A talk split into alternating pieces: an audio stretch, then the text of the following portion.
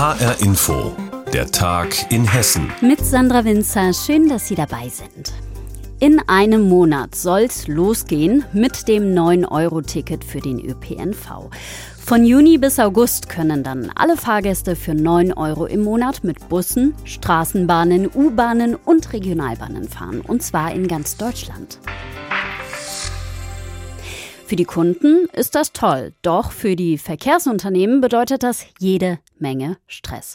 Denn das Ticket hat sich der Bund ausgedacht, die ÖPNV-Branche wurde von der Idee quasi überrumpelt und muss sich jetzt um die Umsetzung kümmern. Marie-Kathrin Fromm hat mit den hessischen Verkehrsverbünden über das 9-Euro-Ticket gesprochen. Damit möglichst viele Menschen das 9-Euro-Ticket nutzen, soll es den Fahrgästen so einfach wie möglich gemacht werden. Es soll verschiedene Wege geben, sich das Ticket zu besorgen, so wie bei normalen Fahrscheinen auch. Bequem also für die Kunden, aber extrem viel Aufwand für die Verkehrsverbünde, die den Vertrieb in Hessen jetzt organisieren müssen, sagt André Kawai, Geschäftsführer des Rhein-Main-Verkehrsverbunds RMV. Es ist vorgesehen, dass wir das Ticket am Ende am Automaten verkaufen können, dass wir es über die App verkaufen können und dass man es auch über personenbediente Verkaufsstellen verkaufen kann, heißt auch, dass die entsprechenden Servicepersonale und die Vertriebspersonale natürlich mit entsprechenden Informationen gebrieft werden müssen, vorbereitet und auch geschult werden müssen. Das läuft momentan schon seit Wochen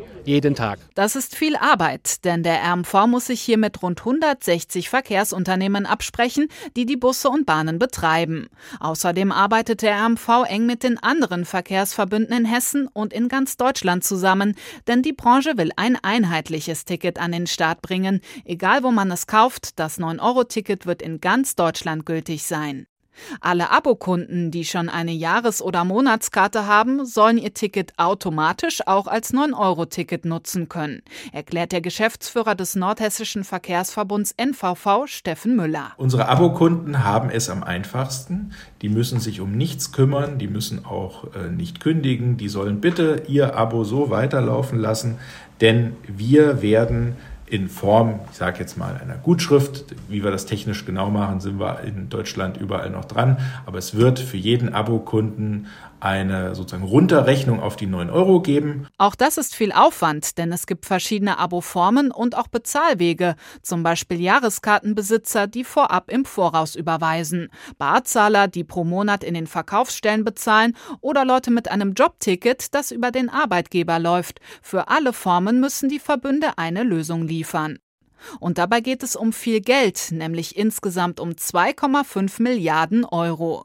Diese Kosten stemmt der Bund, doch die Mittel sind noch nicht von Bundestag und Bundesrat beschlossen, vorher kann auch kein Geld fließen. Ein Thema, das die Vorbereitungen nicht einfacher macht, erklärt André Kawai vom RMV. Jede Entscheidung, die Sie dort treffen, ist ja am Ende auch einnahmerelevant, heißt auch immer mit der Frage, was ist nachher wie erstattungsfähig? Gegenüber Bund und Ländern, denn wir brauchen ja auch das Geld dringend zum Vertriebsstart des 9-Euro-Tickets, damit alle Verkehrsunternehmen und lokalen Partner nicht nur verkaufen können, sondern dann auch die Einnahmeverluste ausgeglichen bekommen, damit sie alle liquide bleiben. Es sind also noch viele Fragen zu klären. Doch auch wenn der Weg zum 9-Euro-Ticket holprig ist, sind die Verkehrsverbünde zuversichtlich, dass es alle Kunden zum geplanten Start am 1. Juni nutzen können und dann möglichst viele Menschen vom Auto auf Busse und Bahnen umsteigen. Marie-Kathrin Fromm über das 9-Euro-Ticket, das auch hier in Hessen eingeführt wird. Es soll die Menschen von den hohen Spritpreisen entlasten, aber auch ein Aufbruchssignal sein und ein Schnupperangebot quasi. Was sagen Verantwortliche in Hessen dazu, also Politiker, Landräte, Lobbyisten? Unser Reporter Alexander Schmidt aus der HR Wirtschaftsredaktion hat nachgefragt. Viel Zeit bleibt den Städten und Kommunen und ihren Verkehrsbetrieben nicht mehr. Das 9-Euro-Ticket wird am 1. Juni kommen, hat die Politik entschieden. Und die Menschen in Hessen freuen sich ganz überwiegend darauf. Groß großartig, damit alle öffentliche Verkehrsmittel nutzen und keiner Auto fährt. Das ist sehr gut. Ich benutze sonst keine öffentlichen Verkehrsmittel, aber dann will ich sie auch mal benutzen. Ich finde es gut, dass das geht. Grundsätzlich ist es ja nicht verkehrt, wenn der öffentliche Nahverkehr ein bisschen günstiger wird. Dann fahren nicht so viele Leute mit dem Auto. Ich denke, das wird genutzt, auf jeden Fall. Wenn Sie merken, dass ganz viele Leute auf ein öffentlichen Verkehrsmittel umsteigen, dann sollen Sie es weitermachen. Ein erster Anfang könnte das 9-Euro-Ticket also sein. So sieht es auch die Sprecherin des Verkehrsclubs Deutschland in Hessen, Anja Anja Zeller. Wir werden viel Bewegung haben in den Sommermonaten. Das ist jetzt erstmal schön für alle. Es ist ein Geschenk und es ist ein schöner erster Schritt der dann genutzt werden muss für längerfristige Veränderungen. Skeptischer zeigt sich Gerd Landsberg. Er ist der Hauptgeschäftsführer des Deutschen Städte- und Gemeindebunds. Der Effekt wird verpuffen. In den Metropolen werden die Bürger das gerne mitnehmen, aber ob sie ihr Verhalten ändern, das glaube ich nicht. Wolfgang Schuster ist Landrat des Lahn-Dill-Kreises und Präsident des Hessischen Landkreistages. Er schaut vor allem auf die Regionen beim 9-Euro-Ticket. Ich befürchte, dass das für den ländlichen Raum nicht unbedingt das Erfolgsticket werden wird, weil wir brauchen hier eine verbesserte Vertaktung, engere Fahrpläne, damit die Menschen auch sicher und dauerhaft den ÖPV nutzen können. Mit den geschätzten Kosten von rund zweieinhalb Milliarden Euro für das 9-Euro-Ticket, sagt Gerd Landsberg vom Städte- und Gemeindebund, hätte die Politik stattdessen eher dauerhaft mehr Busse und Bahnen anschaffen sollen. Er erwartet jetzt mehr Bürokratie. Wir haben 452 Verkehrsunternehmen in Deutschland. Wir haben über 50 Verkehrsverbünde, die das jetzt kompliziert verrechnen müssen bei der Schülerkarte, bei der Monatskarte, bei der Jahreskarte. Also ich halte es letztlich nicht für eine zielführende gute Idee. Apropos Kosten, die hat auch Landrat Wolfgang Schuster im Auge. An die Adresse der Landesregierung sagt er, das Land zahlt nur drei Prozent aus dem Landeshaushalt für den ÖPV in Hessen. Und da ist deutlich Luft nach oben und das kann das 9-Euro-Ticket auch nicht ersetzen. Statt kurzfristig mit dem 9-Euro-Ticket für den Umstieg auf Busse und Bahnen zu werben, fordern Städte, Landkreise und auch Umweltverbände einen dauerhaften Ausbau. VCD-Hessensprecherin Anja Zeller. 365 Euro für alle Bürgerinnen und Bürger in Hessen wäre unser Wunsch. Die Stadt Wien hatte vor zehn Jahren schon das erste 365-Euro-Ticket eingeführt. Es war ein voller Erfolg. Allein in den ersten fünf Jahren wurden doppelt so viele Jahreskarten verkauft. Meinungen aus Hessen zum geplanten 9-Euro-Ticket im ÖPNV. Es soll jetzt im Sommer drei Monate lang angeboten werden. Alexander Schmidt berichtete.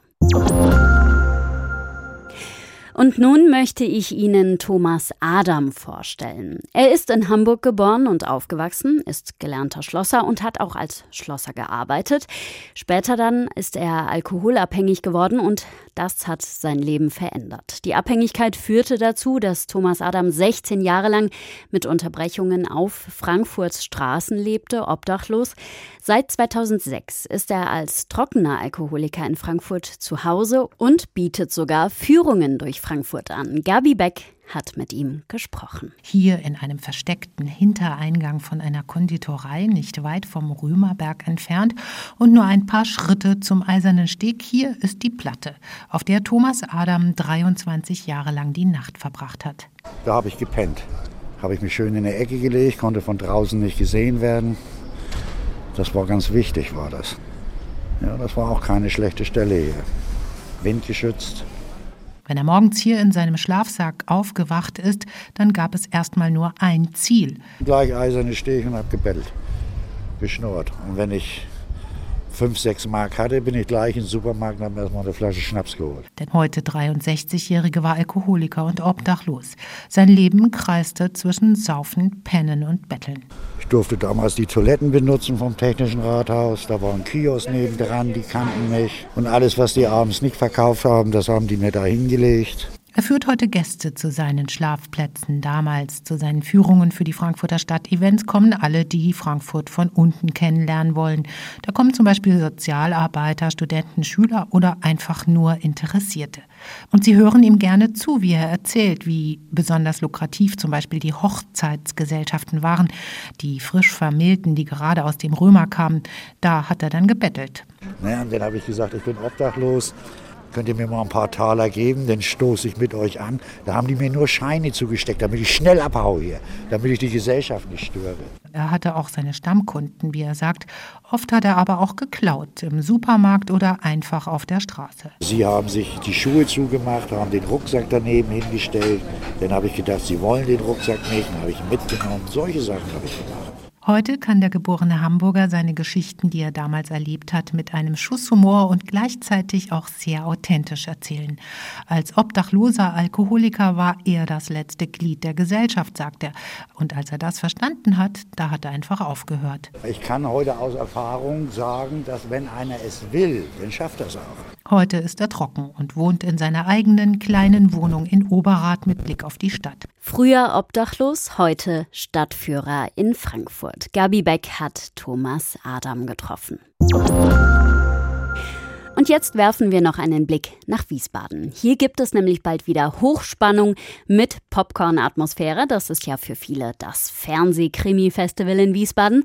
Kommenden Sonntagabend geht's wieder los. Die zehn besten Produktionen des letzten Jahres konkurrieren im Wettbewerb um den deutschen Fernsehkrimi-Preis. Die Filme laufen auf einer großen Leinwand in der Caligari Filmbühne in Wiesbaden. Im Anschluss kann man dann mit Schauspielern, Drehbuchautoren und Regisseuren sprechen und was dort dort zu erwarten ist, das fasst Birgitta Söhling zusammen. Was willst du? Wo ist mein Geld? Nimm die Knarre runter! Komm doch her! Wo ist mein Geld? Wo? Goran, fuck you!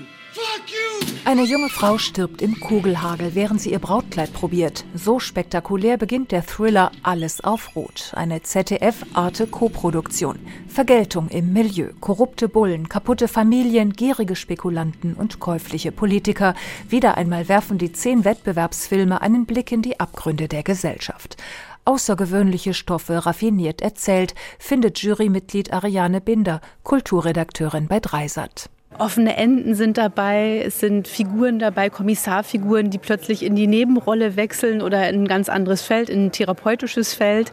Es sind für mich Gesichter dabei, die, sonst, die ich sonst aus Nebenrollen kenne oder noch gar nicht kannte, die ich jetzt hier erst entdeckt habe und wo ich sage, ah, wie bereichernd. Ihr Gesicht dagegen kennt man nach 22 Einsätzen als Kommissarin Martina Böhnisch im Dortmund-Tatort.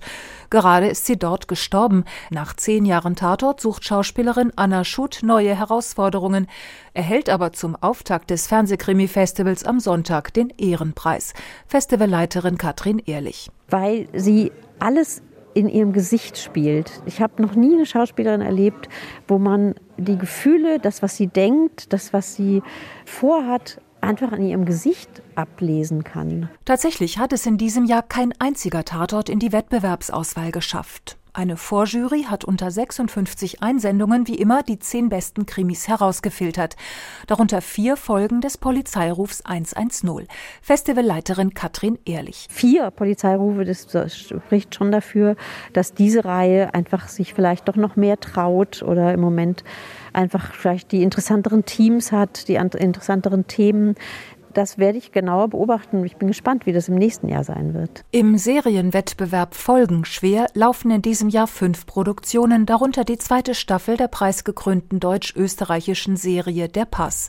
Tom Winter vom Festivalteam findet dabei vor allem die starken Frauenfiguren bemerkenswert auch wundervoll besetzt. Wir haben Julia Jentsch in der Pass 2, wir haben Emma Barding in Westwall, wir haben Marie Leuenberger als Politikerin in Blackout. Das sind Frauenfiguren, die ja das Geschehen selbst in die Hand nehmen und bestimmen, was einfach vor ein paar Jahren immer dann eher die Männer waren. Und das ist eine sehr erfreuliche Entwicklung. Das Festival endet am Freitag mit der Gala zur Preisverleihung. Wer dann immer noch nicht genug hat, kann sich bei der langen Fernsehkriminacht von Samstag auf Sonntag alle Wettbewerbsfilme noch einmal hintereinander ansehen. Das deutsche Fernsehkrimi-Festival. Am kommenden Wochenende geht's los. Birgitta Söhling war bei der Pressekonferenz und hat uns eine Vorschau gegeben. Vielen Dank. Und das war der Tag in Hessen am Mittwoch mit Sandra Winzer. Sie finden die Sendung täglich als Podcast auf hrinforadio.de und natürlich auf hessenschau.de.